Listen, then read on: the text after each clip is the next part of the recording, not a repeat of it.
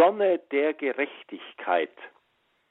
Ich mag dieses Lied aus dem Gotteslob und ich singe es beim Gottesdienst gerne mit. Es spricht mir aus dem Herzen. So viele Realitäten innerhalb und außerhalb der Kirche bestätigen die Notwendigkeit dieses gesungenen Gebetes immer wieder. Nicht allzu oft wird auch die sechste Strophe gesungen. Lass uns deine Herrlichkeit sehen auch in dieser Zeit und mit unserer kleinen Kraft suchen, was den Frieden schafft. Erbarm dich, Herr. Unserer kleinen Kraft. Diese Formulierung trifft mich zutiefst. Die großen Konflikte in unserer Welt, die grauenhaften Kriegsmaschinerien und meine kleine Kraft.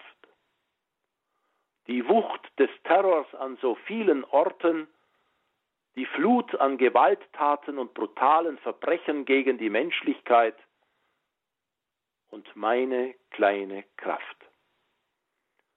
Das scheinbar unheilbare Zerwürfnis zwischen Menschen, dass auch Paare und Familien, enge Freunde und Dörfer abgrundtief entzweien kann und meine kleine Kraft.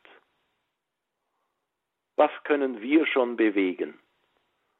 So winzige Rädchen im Geschehen dieser Welt, so ohnmächtig angesichts der Flut der Feindseligkeiten. Weihnachten erzählt auch von einem winzigen Rädchen im Weltgeschehen. Vom Kind aus einfachen Verhältnissen in einem abgelegenen Winkel des römischen Weltreichs, abseits der Scheinwerfer geboren. Eine ganz kleine Kraft. Und was uns von Jesus erzählt und berichtet wird, bestätigt dies. Mit ein paar Fischern und Frauen, einfachen Leuten aus dem Volk ist er unterwegs ohne Privilegien, ohne Armee, ohne Abteilung für Öffentlichkeitsarbeit. Nicht einmal ein Dorfbürgermeister könnte so heutzutage erfolgreich agieren. Und am Ende der schändliche Verbrechertod, die Schmach des Kreuzes. Nur noch wenige sind dabei. Spott und Hohn ergießen sich über den, der elend stirbt, da ist am Ende gar keine Kraft mehr, nur noch Ohnmacht. Johannes, der Evangelist, erzählt dann etwas Ungeheures. Hinter verschlossenen Türen haben sich die Jünger angesichts ihrer Niederlage, der unzureichenden Kraft, verbarrikadiert.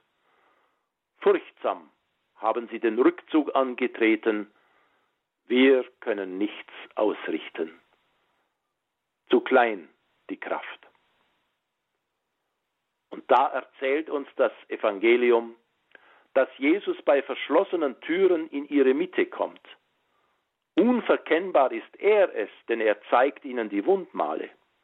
Der Gekreuzigte ist nicht tot, der schändlich Hingerichtete ist nicht zu beseitigen, keine Tür kann ihn aussperren, keine Mauer aufhalten. Sein Gruß an die Jünger ist uns aus der Liturgie bestens bekannt. Friede sei mit euch. Ganz am Anfang, bei der Geburtsgeschichte des Lukas, verkünden die Engel Frieden auf Erden. Und ganz am Ende des Weges beim Sieg über den Kreuzestod sich der Kreis. Friede sei mit euch. Doch welche Wucht hat dieser Gruß? Kein frommer Wunsch, keine Absichtserklärung, keine Sonntagsrede.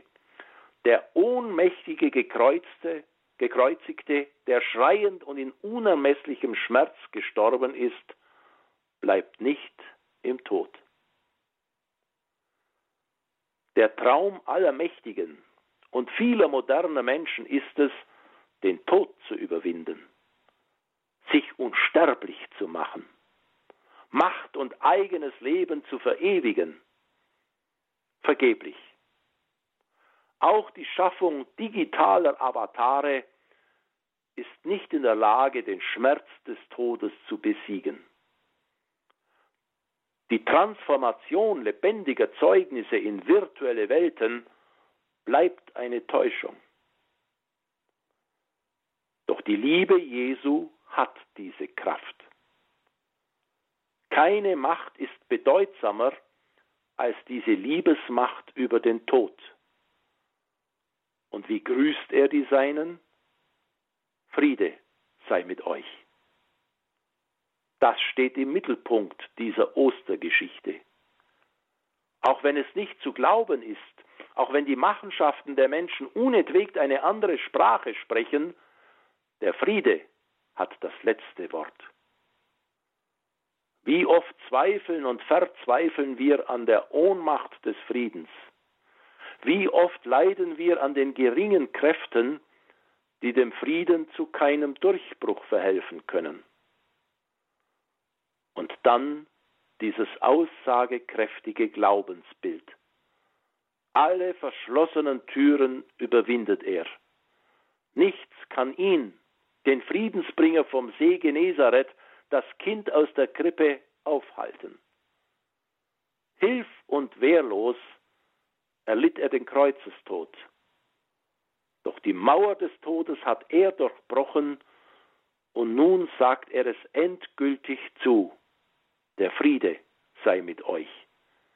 Die Welt hat nicht die Macht, den Frieden dauerhaft auszusperren. Immer wieder wird unsere Hoffnung geprüft und erlebt sie Enttäuschungen und Rückschläge. Aber immer wieder dürfen wir auch singen.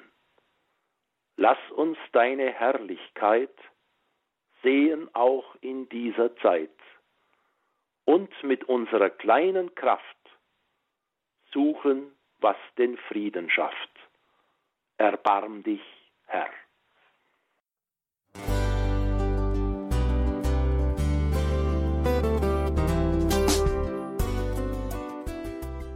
Liebe Zuhörerinnen und Zuhörer, vielen Dank, dass Sie unser CD- und Podcast-Angebot in Anspruch nehmen. Wir freuen uns, dass unsere Sendungen auf diese Weise verbreitet werden. Dieser Dienst ist für Sie kostenlos. Für uns ist er allerdings mit einem nicht unerheblichen finanziellen Aufwand verbunden. Deshalb sind wir für jede Spende dankbar. Alle Bankverbindungen unserer Spendenkontos können Sie über unsere Homepage horeb.org unter dem Menüpunkt Spenden einsehen. Dort besteht auch die Möglichkeit, online zu spenden natürlich nach den neuesten Sicherheitsstandards. Sie können diese Informationen auch bei unserem Hörerservice unter der Telefonnummer 08328 921 110 erfragen. Ich wiederhole die Rufnummer 08328 921 110. Vergelt's Gott für Ihre Unterstützung. Ihr Pfarrer Kocher.